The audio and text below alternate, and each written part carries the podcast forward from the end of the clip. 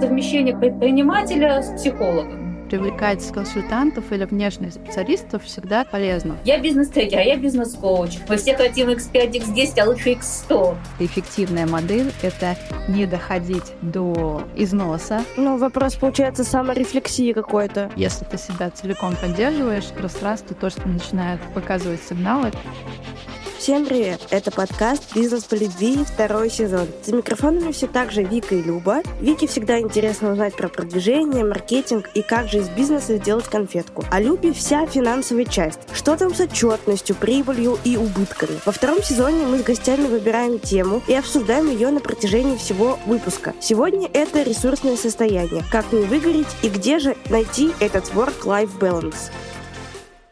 Привет!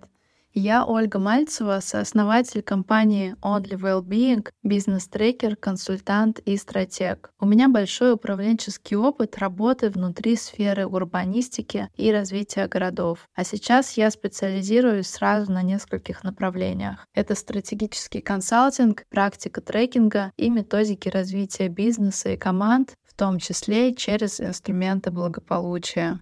Всем привет! Меня зовут Анастасия Нечупаренко. Я сооснователь проекта Only Wellbeing, преподаватель йоги и психолог. Уже более 15 лет я работаю на стыке этих дисциплин и помогаю людям обретать физическое, ментальное, эмоциональное благополучие и, как следствие, становиться счастливее. Я уверена, что успех и карьерная реализация не должны противопоставляться здоровому образу жизни и хорошему настроению. И более того, я убеждена, что в долгосрочной перспективе work-life balance — это и есть ключ к высокому уровню эффективности как конкретного человека, так и целых компаний. И для того, чтобы достигать этого, мы и создали наш проект процессе подготовки к подкасту мы с Любой немножечко тоже вступили в какую-то определенную дискуссию, что вот у Любы был и есть опыт работы с бизнес-трекером, а для меня это скорее что-то новое, что-то непонятное, и я вообще не понимаю смысл этого. Как для таких новеньких, вы бы могли объяснить суть вашего подхода, как вы к этому пришли? У Анастасии у меня есть разные направления, которые мы ведем, и разная специализация — но решили мы объединиться на почве well-being и помощи командам именно с точки зрения здоровья, счастья и благополучия. Я думаю, мы можем сначала расскажем про свой э, предыдущий опыт, чтобы понять, как э, мы к этому пришли. То есть мы с Ольгой знакомы уже очень много лет, еще будучи студентами. Получая первое архитектурное образование, мы познакомились, но потом занимались э, совершенно в разных сферах.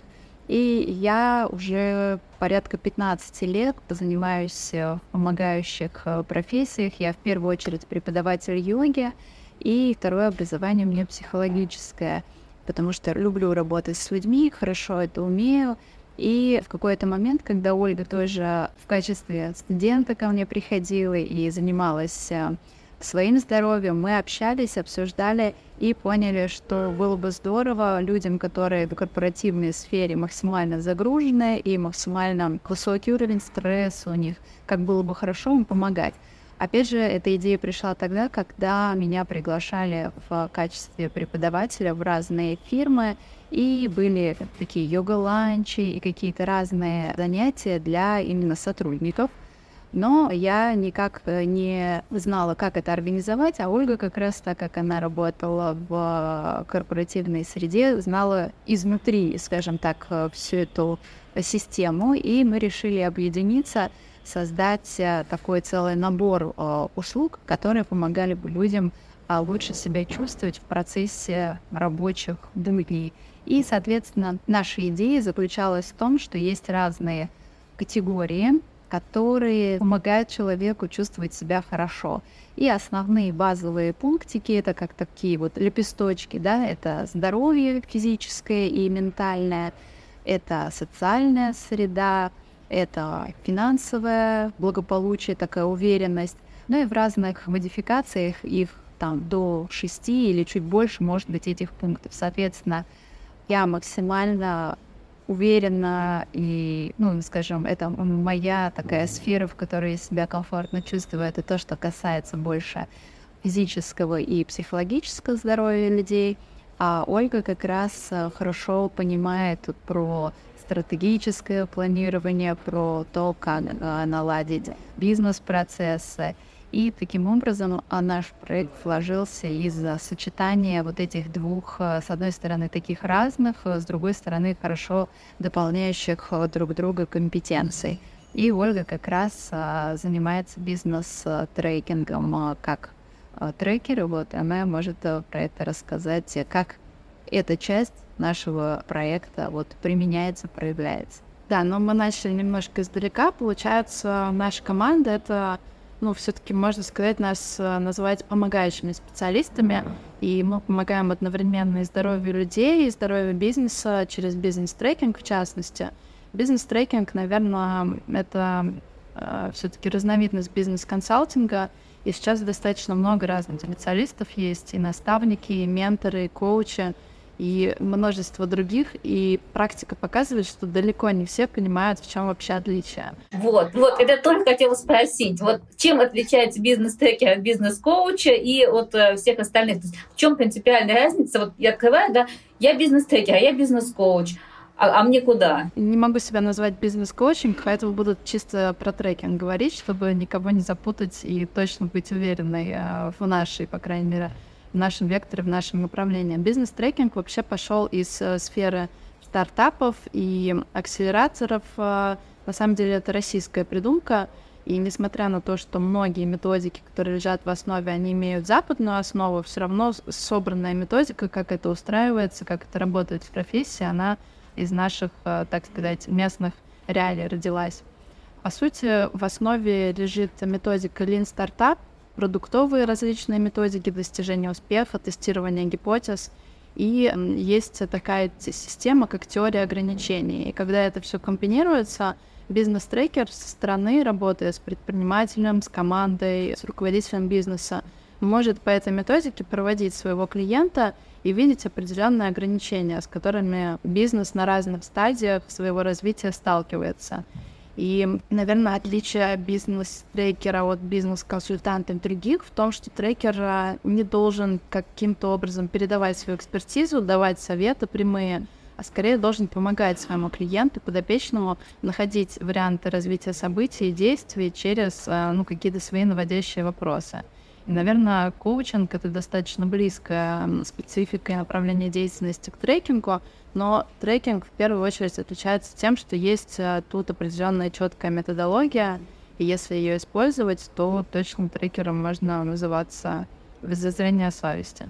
То есть бизнес-трекер — это фактически психолог для бизнеса. Да, ну, да, я как раз именно этот э, пример хотела провести. Мы не да, обучаем, если... мы смотрим на то, как человек реагирует. Это, в общем-то, про именно сессию психолога. Да, самое интересное, что в процессе работы с трекером у многих клиентов появляется необходимость и желание поработать лично со своими намерениями, целями, с коучем, либо с психологом, потому что часто те проблемы и те ограничения, с которыми люди сталкиваются, они связаны с именно внутренними какими-то ограничениями личности человека, его страхами, может быть, его какими-то не знаю, травмами, которые влияют на то, что ему сложно принимать какие-то там радикальные новые решения в своем бизнесе. Есть еще такое мнение, что это особенность именно российского менталитета, когда предприниматели посредственно через себя больше пропускают свои какие-то бизнес-идеи и упираясь ну, в какой-нибудь стеклянный потолок и начиная искать, в чем причина,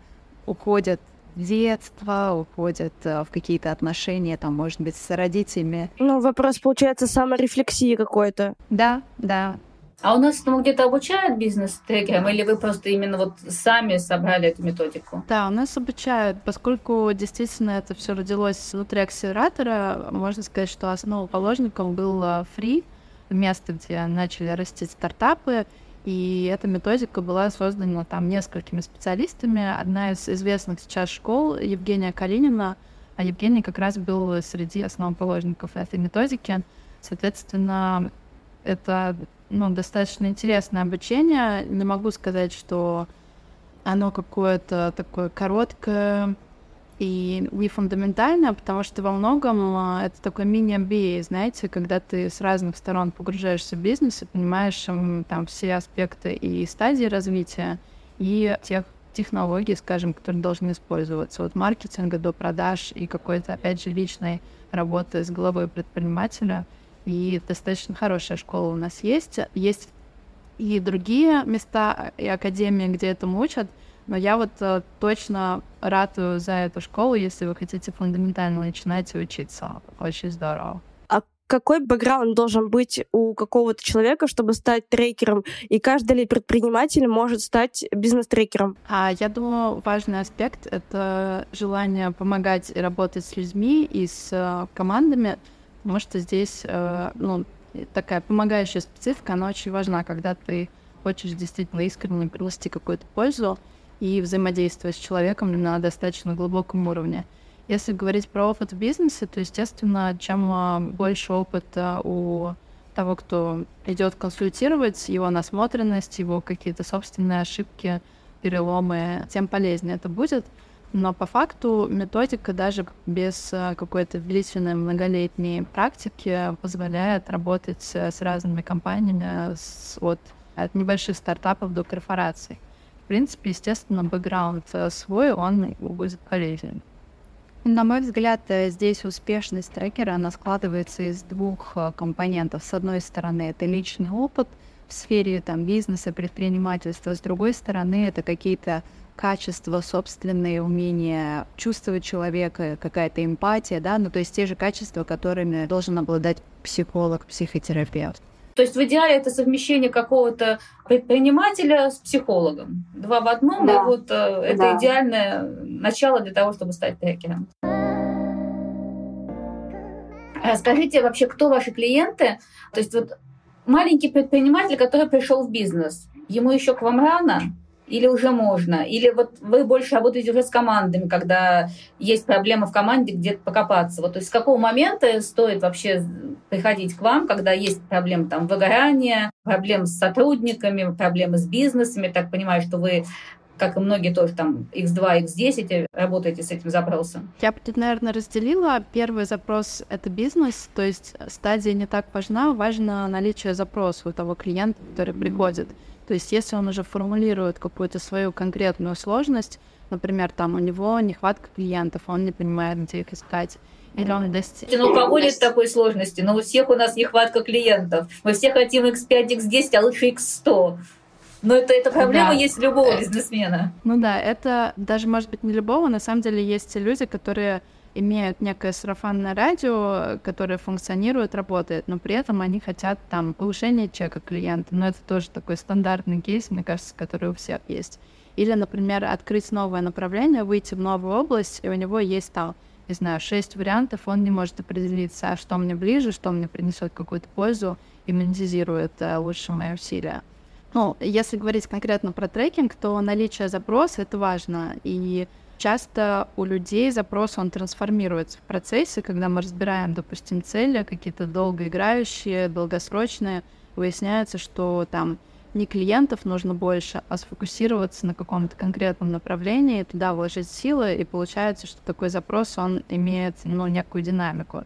Если говорить про команды и про людей, то это немножко другое направление, я думаю, Настя сейчас расскажет. Мы в первую очередь всегда отталкиваемся от э, подробного анализа каждой конкретной ситуации. То есть э, есть, конечно, определенные шаблоны, но мы стараемся каждому проекту подходить максимально индивидуально. И действительно, как Ольга уже сказала, бывает такое, что приходят а, с одним запросом, но в процессе изучения ситуации оказаться, что начать там нужно вообще совсем с другого. Прям кейс, вот когда к вам с одним пришли, а ушли совсем ага, ага. Да, какие методики и практики вы используете, и какой результат в итоге потом получился? Ну, то есть, чтобы клиент прям вот понял, что ему уже к вам пора, вот, вот надо уже. Ну вот один из э, последних случаев, когда к нам обратился HR одной команды с такой вроде бы позитивной, радостной мыслью, что хотели они организовать э, корпоративные занятия йогой как раз у себя.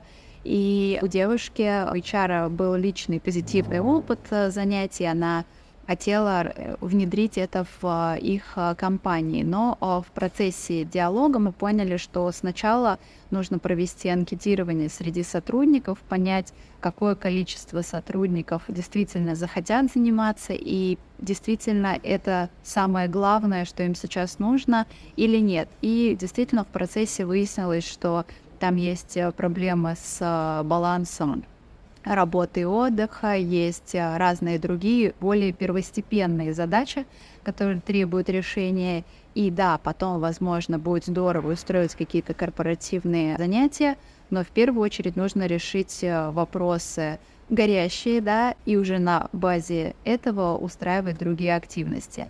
Вот такой пример каким образом мы предложили решение в этой ситуации. То есть мы поняли, что нужно поработать немножко над э, карьерной мотивацией, профессиональной областью сотрудников. То есть э, у них у всех есть определенная интересная занятость, перспективные проекты, но не каждый понимает свой какой-то карьерный трек, э, рост, развитие, и у каждого своя мотивация. И здесь мы рекомендовали там определенные кейсы, там тренинги, инструменты, которые в каждом конкретном случае могли бы помочь это составить.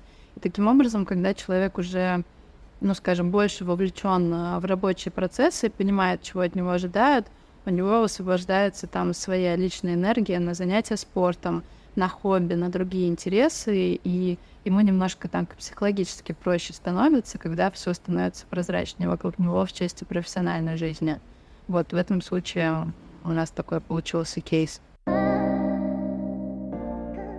Наверное, мы хотели еще также перейти к более в такой второй части, как практика, потому что мы определили с вами тогда тему выгорания и вообще как оставаться в ресурсном состоянии. И, наверное, мы бы хотели рассказать какие-то свои, возможные истории и как обычных, так скажем, пользователей, предпринимателей и так далее, чтобы дать уже совет каким-то слушателям нашим э, и понять вообще суть подхода. Потому что вот, например, у меня с выгоранием какие-то вообще жуткие проблемы. У меня нету четкой грани, я не чувствую, когда я выгораю. Я как будто бы работаю нон-стопом и какую-то усталость ощущаю уже, когда вот все, пик приходит и кажется, пора отдохнуть. И то это происходит буквально там один день или несколько часов, и дальше я опять иду работать. Как не допустить такой ситуации и как сохранить вот этот баланс? Баланс? Ну, а чувствительность к себе, к своим состояниям тренируется на самом деле как любая мышца. То есть, если мы говорим, что когда человек приходит в зал, сначала ему сложно понять, как э, там делать какое-то упражнение, мышцы слабые, он пока не понимает, может перетренироваться, потом устать,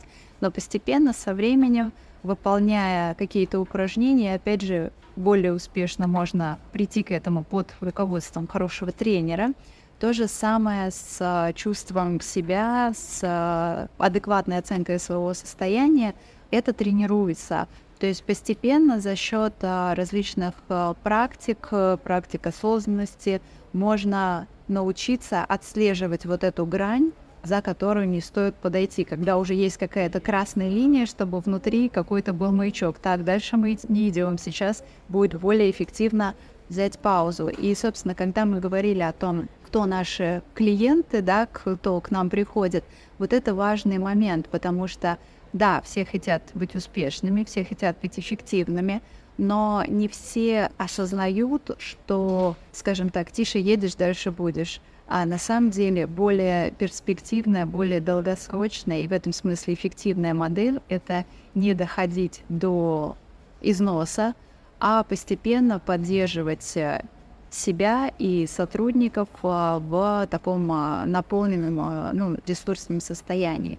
И одна из наших задач — это научить людей, как вот эти границы отслеживать. Конечно, в первую очередь мы отталкиваемся от того, чтобы руководитель уже сам имел эти ценности, понимал эти ценности и мог для своих подчиненных их э, транслировать, потому что есть такие компании, которые, в принципе, этот подход пока не близок. И здесь мы никак не сможем таким людям помочь. Иногда, к сожалению, мы до сих пор сталкиваемся с тем, что в некоторых э, фирмах э, людей привыкли выжимать до последней капельки, и такой подход, в принципе, до сих пор встречается. Но в целом мы видим, что эта тенденция скорее проходит, и особенно молодые ребята. Вот недавно мы общались э, тоже с одной командой архитекторов, и от них э, услышали вот эту мысль, что когда они набирают новых молодых сотрудников, э, стажеров берут, что эти ребята, они уже не готовы работать на износ, и ценности, ну, скажем так, нового поколения, может быть, чтобы рабочий процесс позволял заниматься не только зарабатыванием денег, но и какой-то самореализацией. Для этих э, ребят важен а, коллектив. Ну, то есть помимо только профессионального роста, помимо только зарабатывания денег, чтобы другие сферы тоже можно было реализовать в процессе. И вот в таком случае как раз а, мы подбираем а, уже разные программы, инструменты, как это организовать для конкретного коллектива. Еще я добавлю, наверное, в ответ на вопрос Виктория, как вот мне быть в конкретной ситуации. Мне кажется, я тоже из такой категории людей, которые любят много работать. Если это мотивирующие, заряжающие задачи, то я прям вот готова большинство своей свободной жизни от сна тратить на работу. И на самом деле тут э, важно, что у всех разная мотивация и разный уровень энергии, который они готовы вкладывать в работу. Например, вот таким людям, как я, нужно как раз иметь постоянные челленджи, мотивирующие задачи, к которым можно стремиться, и которые, в принципе, заряжают. То есть, если это что-то сложное, ну, такое рутинное и неинтересное, то случается выгорание, если ты слишком перегружен подобными задачами. Говоря про э, те типы команд, с которыми мы работаем, мы в основном сейчас фокусируемся, наверное, на креативном бизнесе.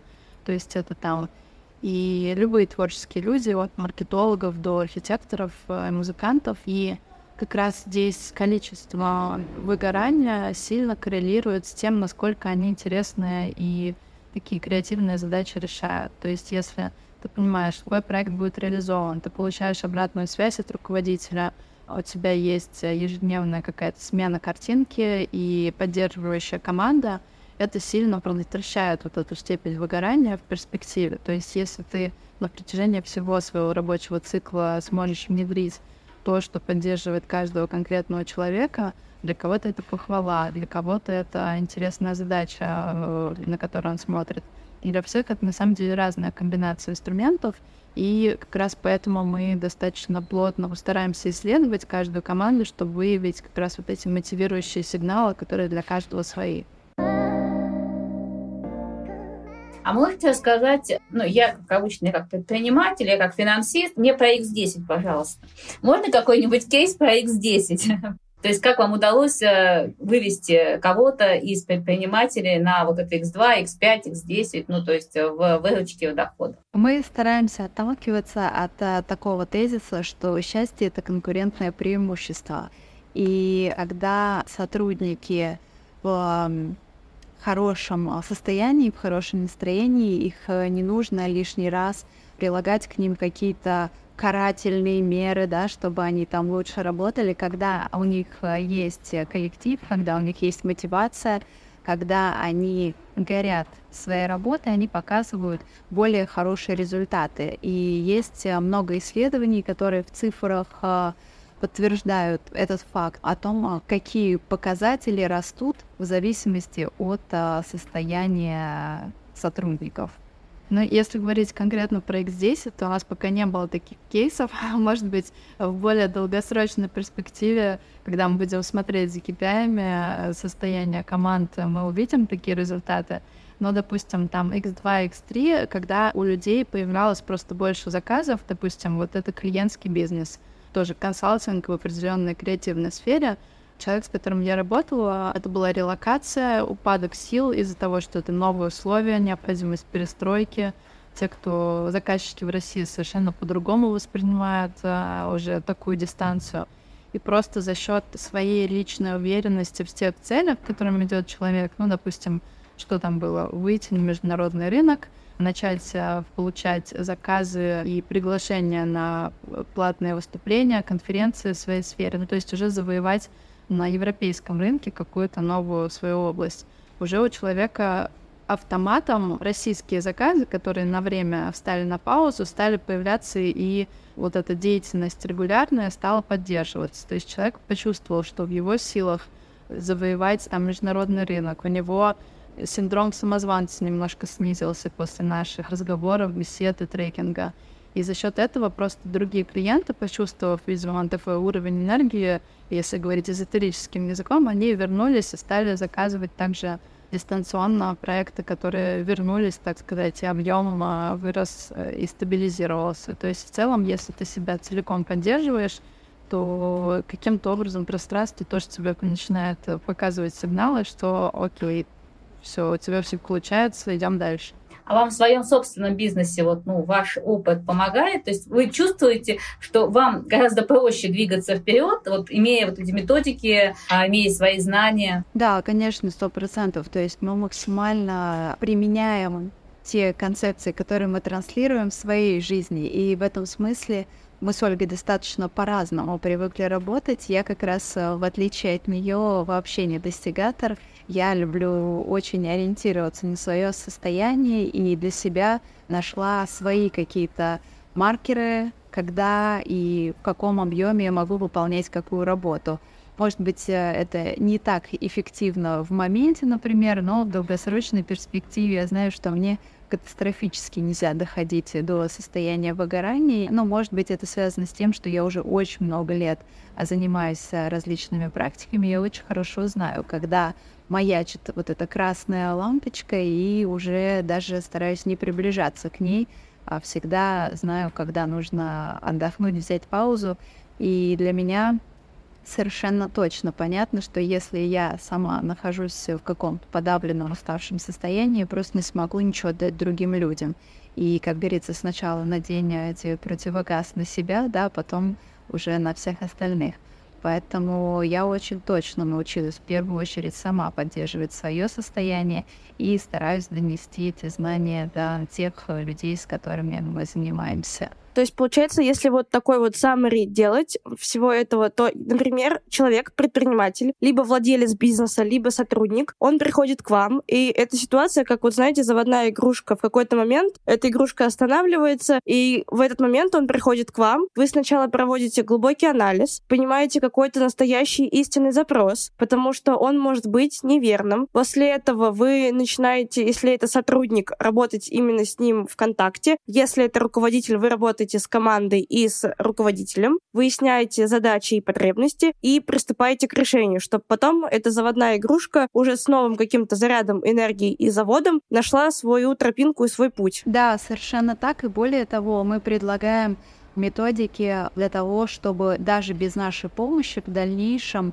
конкретный человек или команда смогли поддерживать этот уровень самостоятельно. Но это уже происходит без вашего участия. Это уже опционально. Мы можем а, помочь, сопровождать их э, в дальнейшем, а можем просто научить, и чтобы они справлялись э, без нас кто как хочет. Иногда есть э, сильный HR, и мы передаем какие-то методики ему, и дальше переходим к другим клиентам. Иногда кому-то проще взаимодействовать с нами, и мы на долгосрочной перспективе консультируем, а, продолжаем делать опросы, чтобы посмотреть, сравнить эффективность, то есть как меняются те или иные показатели. Но и на самом деле у всех э, запрос на разный уровень погружения. Индивидуальная работа с каждым сотрудником — это такая достаточно системная вещь, и не каждый руководитель готов вкладываться, в том числе финансово, в такие вещи, потому что там, если у тебя 100 сотрудников, каждому представить помогающего специалиста, это не, не очень бюджетно. И, как правило, конечно, те задачи, которые мы решаем, они направлены на улучшение показателей в бизнесе, потому что бессмысленно просто так придумывать там какие-то инструменты, сходить на йогу или там на тимбилдинг, если это не влияет дальше на качество работы. И чаще всего запрос именно связан с тем, как нам либо сплотить коллектив – но опять же сделать так, чтобы цели сотрудников соотнеслись с целями компании, какими инструментами быстро можно это сделать. А многие останавливаются на том, что там проводятся одна-две встречи в формате стат-сессии, когда за счет э, такого синергии и совместного диалога, придумывания сотрудниками, руководителями какого-то плана развития событий, у них получается либо миссия компании, либо конкретный план, допустим, поквартально, к чему они хотят прийти и что каждому из сотрудников или каждой из команд нужно будет для этого сделать. А кто-то уже готов, например, работать над развитием руководителя. Например, есть отделы, у которых э, результаты лучше или хуже, и за счет руководителя ты можешь уже транслировать ниже какие-то другие ценности, новые вводные возможности, которые руководитель отдела через нас может получить. Ну, в общем, для всех, опять же, разные сценарии и разные уровни глубины, может быть. Меня Вика всегда ругает, когда я спрашиваю, но так как вы бизнес-треки, то я, я спрашиваю, а вы вообще в своем собственном бизнесе? Мне просто интересно, это своего рода каздев, да, то есть я собираю предпринимателей, их э, знания управленческого учета, стратегического планирования, насколько небольшие предприниматели, небольшие бизнесы вообще этим заняты. Мне это важно именно для меня. Если у вас в вашей команде э, стратегические планы на 5 лет, на тактические на год, да, вот как бы по выручке, по количеству клиентов, по количеству кейсов. Есть ли у вас какая-то управленческая отчетность внутренняя, ведете ли вы ее и что вы для этого используете? Вот мне вот этот момент очень интересный про небольшой бизнес всегда, потому что я работаю с управленческой отчетностью и внедряю как раз управленческую отчетность в различные бизнесы, именно небольшие бизнесы. И мне интересно, есть ли бизнесы, которые уже до меня что-то сделали на каком-то хорошем, качественном уровне? Ну, я бы сказала так, мы не очень пока еще взрослые, то есть мы скорее стартап, переходящий в стадию взрослого бизнеса, поэтому у нас, наверное, все достаточно скромно. Естественно, когда мы формировали наш союз, такое партнерство, мы определили наши планы там на три года, на год и на квартал, э, которые мы постарались выполнять. Где-то что-то не случилось уже, мы начинаем корректировать. Что касается управленческой отчетности, то, ну вот, поскольку я работала в большой корпорации, в принципе, работа там со стратегиями, с планами и с прочим, мне близко. Я, допустим, как инструмент использую Notion, где есть там наша база клиентов, наши цели компании, еще какие-то вещи, ну, то есть базы данных, которой мы пользуемся, управляем. Ну и там Google таблицы для финансового контроля. Пока что нам этого достаточно, потому что просто объем клиентов, э, действий, инструментов у нас не такой большой, и, в принципе, нам этого достаточно. Но действительно, вы правы, что с этого важно начинать. Ну, то есть не забрасывать это и не идти по потоку условно, и важно действительно сразу это учитывать. Я думаю, что просто в творческом таком старте часто у людей теряются намерения как-то конкретно вести э, точечно все инструменты и всю отчетность. Это скорее не про отчетность, это про, про именно стратегию, про планирование. Для меня планирование, как для математика и для финансиста, это все-таки первый год, окей, мы планируем на базе своего желания, а второй год мы планируем на базе того, что получилось первый год ну, то есть какой-то бэкграунд должен быть. А зачастую происходит в небольшом бизнесе так, что мы и первый, и второй, и третий, и пятый год планируем на базе какого-то желания. То есть мы не оглядываемся назад на те цифры, которые по факту получились. Это просто во многих бизнесах, это в бизнесах до, там, до 100 миллионов, это практически везде. То есть вот как на 100 миллионники они выходят, вот тогда они начинают использовать что-то больше, чем Google таблицы. И то не всегда, кстати. Ну да, ну знаете, по своей практике, в том числе и как трекер, э, и просто смотря там, изучая какой-то опыт рынка, кажется, что привлекать консультантов или внешних специалистов всегда достаточно полезно, потому что ты всегда изнутри не видишь а, какую-то важную вещь или там, где у тебя провал, или где ты перестал фокусироваться. Поэтому как раз и, не знаю, финансовые консультанты, и юристы внешние, и другие эксперты, они иногда могут подсветить э, некие провалы. В небольшом бизнесе внутренних и держать-то не всегда необходимо. Да, это не всегда более. выгодно. Потому что хороший юрист это дорого, а держать просто юриста, которого можешь себе позволить, ну, это неэффективно. И даже в тех областях, которые, казалось бы, тебе, ну, понятны, даже с точки зрения стратегии, иногда полезно поразмышлять, подумать вместе с кем-то, у тебя точно откроются какие-то новые взгляды и видения, что ты еще пропустила, куда стоит посмотреть. Мы как раз э, тоже этим и занимаемся, помогаем э, фирмам посмотреть э, со стороны, подсветить какие-то слабые зоны. У меня есть задумка как раз пойти в один из подкастов бизнес-трекеров, чтобы рассказать им про управление. Потому что я так понимаю, что там тоже при обучении не сильно на этом делался акцент. Да, это супер полезно будет. У нас, в принципе, заключительная третья часть — это рекомендации, какие-то советы, возможно. Любые книги, сериалы, фильмы, все, что вот вы считаете нужным для того, чтобы там сотрудникам, руководителям, предпринимателям почитать, посмотреть, чтобы не допустить как раз полного краха в каком-то эмоциональном, физическом, ментальном состоянии. Я на самом деле в последнее время стараюсь э, как минимум пытаться слушать много достаточно аудиокниг. Последняя, которую я начала, наш мозг шимпанзе или что-то такое, когда на самом деле у человека очень многие инстинкты, его поведение и прочее диктуют его поступки. И когда ты действуешь на автомате, ты многие решения принимаешь ну, не на основе фактов, не на основе реальных каких-то потребностей, а как ты привык. В этом смысле изучение всего, что касается там мозга, гормонов и принятия решений, достаточно важно, на мой взгляд. Наверное, чтобы я могла какие книги вспомнить, которые прям меня хорошо отложились.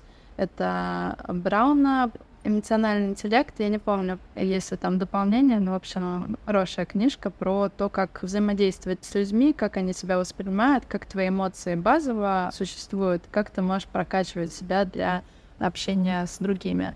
Да, там две книжки есть. Да, но я, честно говоря, достаточно много опираюсь именно на практику, э, в меньшей степени на теорию, и из книг вот э, из последнего, что читала, хорошая книга, которая называется «Поток», я думаю, многие ее знают. Э, она как раз очень простым языком написана и очень легко может читаться любым а, человеком, то есть для этого не нужно какого-то специфического образования, о том как раз, а, как а, поддерживать состояние, как находить даже в простых рутинных занятиях то самое состояние потока.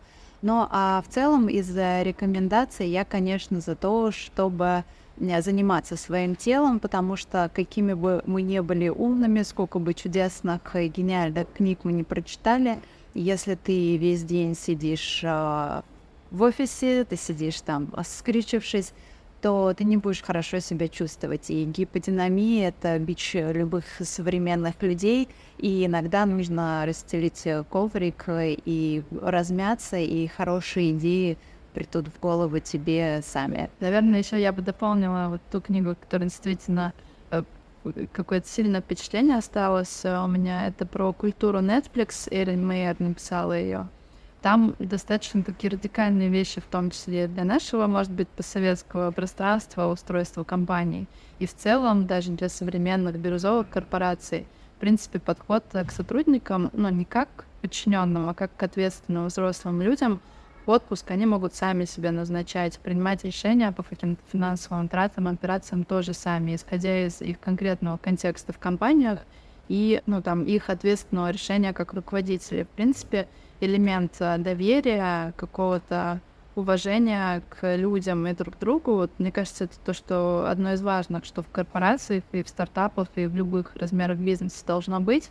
И на этом, в принципе, строится какая-то здоровая атмосфера, отношения. Это как раз то, что позволяет предотвращать выгорание к вопросу той темы, с которой мы начинали. И вот отношения действительно очень важны. Мы все, надеюсь, записали все эти рекомендации. Будем использовать, потому что вопрос гиподинамии это, конечно, очень актуально. Мне как будто бы каждые 20 минут спина об этом напоминает, как бы Вика встаем и идем куда-нибудь. Потому что еще чуть-чуть, и мы просто потом не разогнемся. И все. И до свидания.